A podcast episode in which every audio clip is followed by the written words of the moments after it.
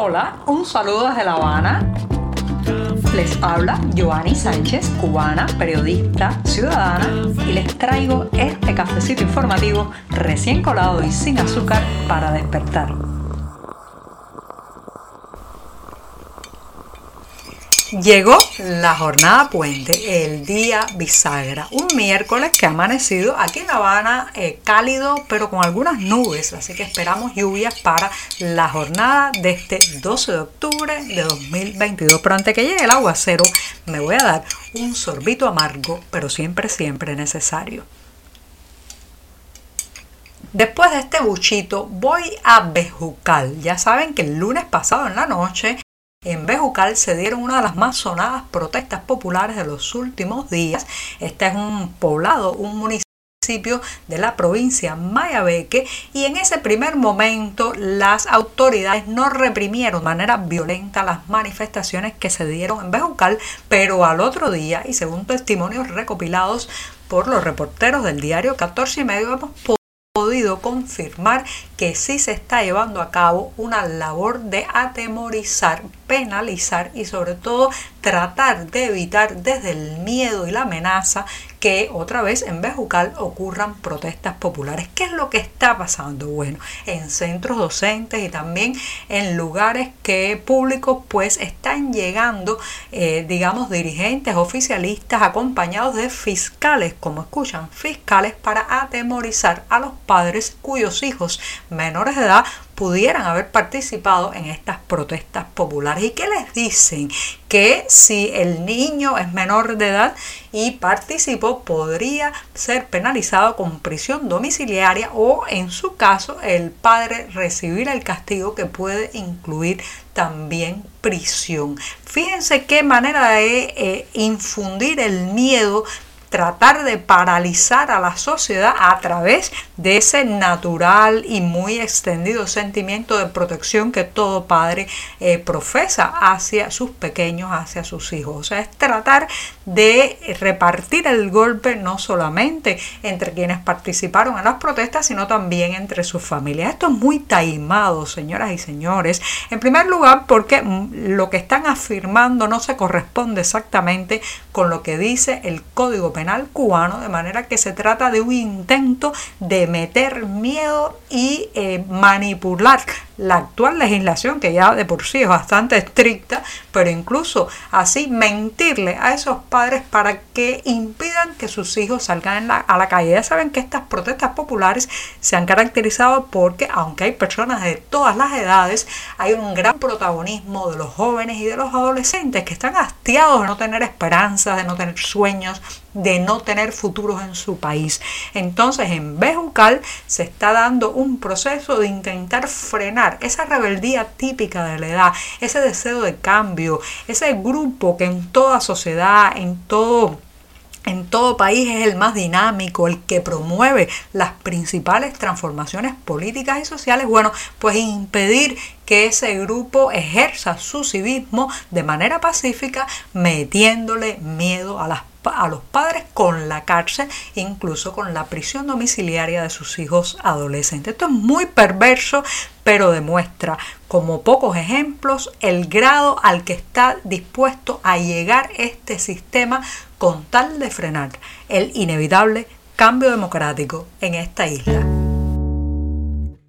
Hay muchas formas de recuperar la memoria de una nación. En el caso cubano tenemos por delante una ardua labor de reconstrucción de costumbres, tradiciones, de también resarcimiento a ciertas figuras que han sido expulsadas de la historia oficial que se enseña en las escuelas y también hay mucho de visualidad que nos hemos perdido o está por perderse. En esa labor de rescate específicamente del cine cubano está un grupo de personas que están creando desde el exilio un archivo del cine cubano de la diáspora, un proyecto codirigido por el académico Santiago Juan Navarro y el cineasta Eliezer Jiménez Almeida. Se trata, señoras y señores, de una iniciativa que busca organizar en un mismo repositorio o catálogo público todo ese enorme y formidable acervo creativo que han tenido los realizadores en esta isla. Algunos de ellos se tuvieron que marchar justamente por hacer un cine incómodo, por también obtener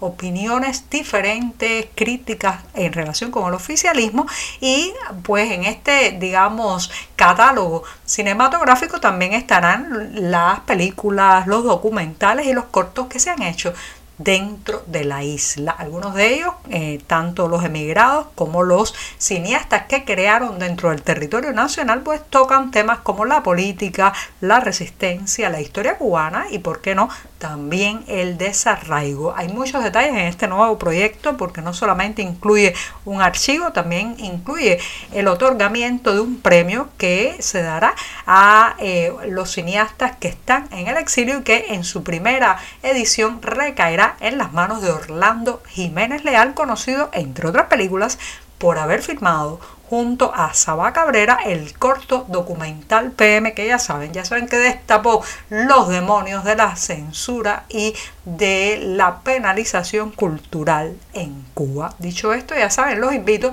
a seguir de cerca la evolución de este archivo que pretende recopilar el cine cubano de la diáspora.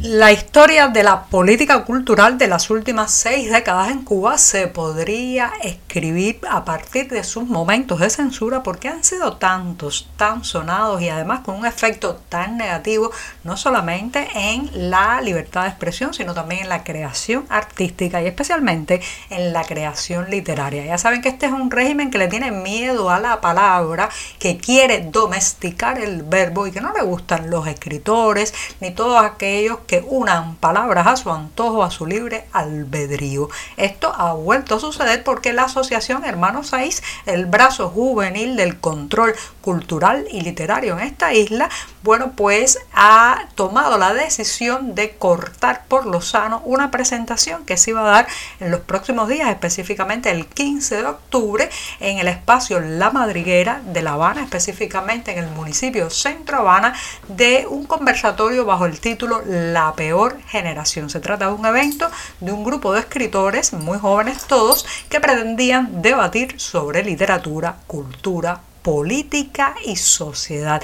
Sin embargo, la AHS, como también es conocida la Asociación Hermanos Ahí, decidió que estos escritores eran, entre ellos había sujetos no gratos para participar en sus espacios físicos de debate. Señoras y señores, fíjense qué cinismo Primero se impide que estas voces eh, que son críticas, contestatarias o tienen una idea diferente a la del oficialismo accedan a estos espacios físicos de conversatorio y debate, pero por otro lado no se les permite tener sus propios espacios, o sea, se les quita el altavoz y además se les prohíbe tener uno propio. Y me despido de este programa en mitad de la semana recordándoles que hoy es 12 de octubre, una fecha en la que se celebra y se conmemora en muchos lados del planeta el Día de la Hispanidad, también se le dice el Día de la Raza, porque ya saben, en 1492 se dio lo que se ha dado en llamar el encuentro entre dos mundos. Una fecha también rodeada de polémica, pero me voy a quedar con la belleza de esta lengua que hablamos, que es gracias también a ese contacto contacto de 1492. El español que nos conecta y nos hace una gran familia, la gran familia de la hispanidad. Muchas gracias y hasta mañana. Por hoy es todo. Te espero mañana a la misma hora. Síguenos en 14medio.com. También estamos en Facebook, Twitter, Instagram y en tu WhatsApp. No olvides, claro está, compartir nuestro cafecito informativo con tus amigos.